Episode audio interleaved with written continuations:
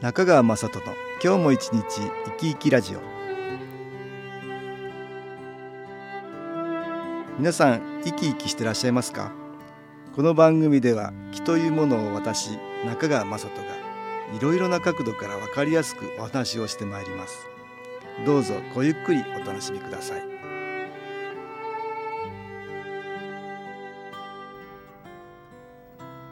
中川雅人の今日も一日生き生きラジオ。この番組は気のある生活あなたの気づきをサポートする株式会社 SAS がお送りします。おはようございます。株式会社 SAS の中川雅人です。私ども SAS が毎月出版している情報誌月刊肺元気ですがもう間もなく3月号が出るところです。この後私との関東対談のページでは横浜繊維保健病院副院長で外科部長でもある長堀豊先生にお話を伺いました。長堀先生はデクノボー出版から見えない世界の科学が医療を変えるという本を出されています。見えない世界の科学ですよ。気は目に見えない。科学でも捉えられないので非科学的だと。言われることもあるんですが長堀先生はそういう目には見えないところのものが医療を変えると言われているわけです。私は昨年末にこの本を読んでこれは面白いと思いお話を聞かせてほしいと取材を申し込んだんです。長堀先生のプロフィールを紹介しますと1958年東京と生まれ群馬大学医学部卒業。横浜市立市民病院研修医を経て横浜市立大学医学部横浜市立大学医学部第二外科に入局。ドイツハノーファー医科大学に留学。その後横須賀共済病院外科医長。横浜市立港赤十字病院外科部長を経て現在財団法人繊維保険会横浜繊維保険病院副院長であり外科部長をなさっています。著書は先ほど紹介した見えない世界の科学が医療を変えるです。先生は昔から見えない世界のことに興味を持たれていたのかと思ったんですが若い時は唯物論者で物理が大好き。医者になりたての頃は大学で教えてもらった医学以外には目が向かなかったそうです。しかし医師として経験を積むうちいろいろなことを感じるようになったといいます。例えば人間の治る力だっていうんです。同じように手術はうまくいったのに A さんはすぐに回復して B さんはなかなか元気になれない。そういうことはよくあることだそうです。これ機械なら同じ処置をすれば同じ結果が出ますが人間はそうはいかないっていうわけですね。こういうことは科学では証明できないことだと言うんです。長堀先生の学位論文を指導してくださった先生は徹底的に科学的な思考を仕込んでくれたそうですが先生の論文が出来上がった時に言った言葉がとても印象的だったと言います。その指導してくれた先生は医療は科学ではないんだ。科学らしくしているだけなんだぞって言ったということなんです。科学的なものの見方は大事なんだけどそれだけでは説明できないことがたくさんあるということも知っていないといけないということだと思います。そして先生のような科学を突き詰めていかれた方の中にはそのように言われる方が多いようです。長堀先生は医者を何年もやって患者さんからいろいろなことを気づかせていただけたと言います。特に死と直面しているがんの患者さんたちの中には決して落ち込んでいるばかりではなく病気をきっかけに生き方や考え方を見つめ直して健康だった時よりも充実した毎日を送っている人がいてさらに気持ちの持ち方が変わることで実際に病気の進行が遅くなるという患者さんもおられたということなんです先生の言葉をお借りすればがんは間違いなく自分の一部ですから憎むべきものではありませんね。がんが気づきを与えてくれたことに感謝し愛を送れば自然治癒力が回復しがん細胞も自分の本来の使命を思い出して元の臓器に戻ることもあるのではないでしょうか。これは決して夢物語ではないと思いますよ。ということでした。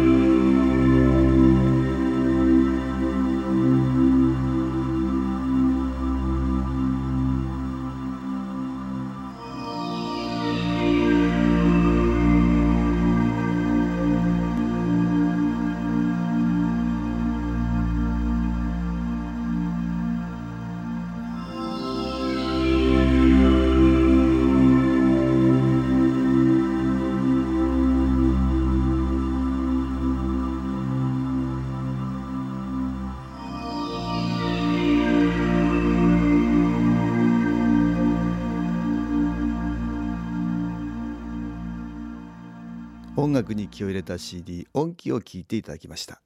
ところでプラシーボ効果というのがあります。小麦粉のような薬の効果が全くない偽の薬偽薬でも薬だと信じることで症状が改善するといった現象です。医学は体と心を分けて考えているんですがこの思い込みなど心が体に影響を与える現象つまりこのプラシーボ効果については認めていて薬の効果を調べる時には必ずこの影響が出ないように調べられるんだそうです。実際の試験においては薬の効果だけを調べなければなりませんのでこのプラシーボ効果の影響を極力少なくするため効果のないはずの偽薬をわからないように与えられたプラシーボグループと新薬を与えられたグループの間で効果を比較するという方法を取るんだそうです。しかし長堀先生に言わせるとプラシーボ効果で症状が良くなるなら邪魔者どころか副作用があるわけではないし素晴らしいことだっていうことなんですよね。さらに興味深いのは長堀先生が製薬会社の人に聞いた話によると最近の臨床試験では以前に比較してプラシーボ効果が強まっているそうで偽薬でも予想以上の効果が出てしまうことがしばしばあるっていうんです。本来なら薬を飲ませたグループの方が偽薬のグループより高い効果が期待されるのにそうならないっていうんですね。だから自信を持って開発した薬でも効果を証明できないので新薬として認めてもらえないとぼやいていたというんです。これは面白いと思いますね。気は心と言いますが気に敏感な人が多くなってきたんだと私は思います。さらにお医者さんも見えない世界について思い切ったことを言ったり書いたりするようになりました。東大医学部の矢作直樹教授が人は死なないという本を出されています。矢作先生は最先端の救急医療に携わりながら魂や霊といった科学の枠を超えた存在について語りこれがすごく話題になっているんです。長堀先生も医師の中にも矢作先生のおかげで見えない世界のことをもっと言ってもいいんだと思う人が増えてきてこれからはもっと話しやすくなるだろうと期待していると言われておりました。長堀先生にも死後の世界とか霊の存在とかどう思われているか聞いてみました。先生は量子論やアインシュタインの理論にも死生観を変えるヒントがあるのではないかと言っています。例えば E イコール MC 事乗というアインシュタインの有名な公式がありますがこの式は質量は全てエネルギーになるという意味で人間もエネルギーに変換できると。物理学の基本法則であるエネルギー保存の法則からすればエネルギーは不滅であり形状は変わっても永遠に保存されるのだから人間の体がエネルギーならそれは不滅つまりなくなることはないということだと。考えられるっていうんですね。さらに量子論から見ると重さがなくなった世界は光の速度を超えるということで光の速度を超えることができれば未来も現在も過去もなくなると人間がエネルギーだけの存在になれば時間と空間を超えて自分が生きたいと思ったところに瞬時に行けてしまうということにも説明がつくのではないかということでしたつまり長織先生によれば人間を動かしているエネルギーは肉体の死後も何がしかの形で残り質量を持つ肉体から離れ時空間を超越して過去も未来も距離の隔たりもない世界へと旅に出るんだと。逆に人間が誕生するっていうのは時空間を超えて動き回っていたエネルギーの流れが肉体と一体になることではないか。エネルギーは肉体と一体化することで質量を持つから時空間の制約を受けるようになってしまう。こういう説明をすれば死後の世界も生まれ変わりもオカルトとは言われないということなんです。科学的に測定できないものを目に見えないと言っているんですが科学が進歩すれば今は目に見えないとされているものもその正体が解明されて目に見えるものとして分類されるようになります。気にしても例にしても今は測定ができませんので口頭無形なものとして扱われますが科学が進歩して測定ができるようになれば見える世界として多くの人に認められるようになるんでしょう。最後に長織先生は言っておられました。今後は代替療法がもっと医療の現場に入ってくるようになると。ドイツでは効果が認められるという根拠に基づいて対抗催眠が医療保険の適用を受けているっていうんですね。理屈が科学的に解明されなくても効果が医学的に証明されれば積極的に使っていいのではないかと先生はおっしゃっておられました。以前気の中継期肺元気の効果を学会で論文発表してくださった先生和歌山でペインクリニックをされている西本真二先生の話をしました。新気候という気候法さらには気中継期肺元気という機会にもいろいろな先生が興味を持ってくれています。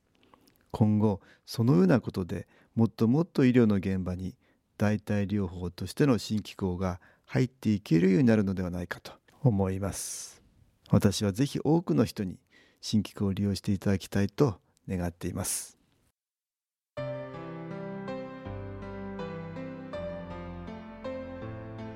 株式会社 SS は東京をはじめ札幌名古屋大阪福岡熊本沖縄と全国7カ所で営業しています。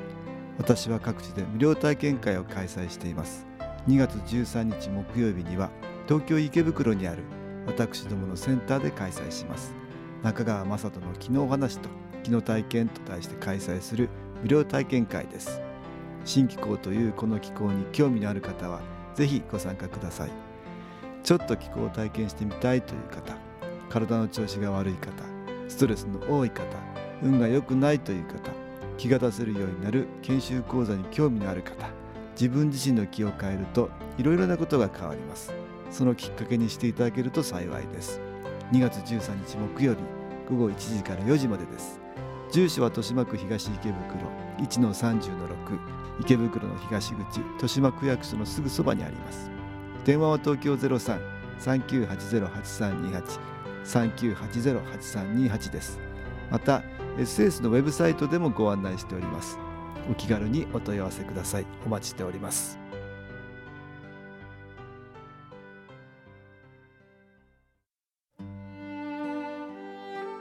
いかがでしたでしょうか？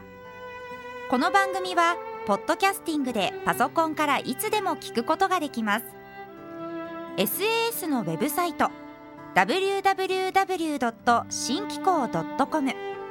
新機構は SHINKIKO または FM 西東京のページからどうぞ中川雅人の今日も一日生き生きラジオこの番組は気のある生活あなたの気づきをサポートする株式会社 SAS がお送りしました。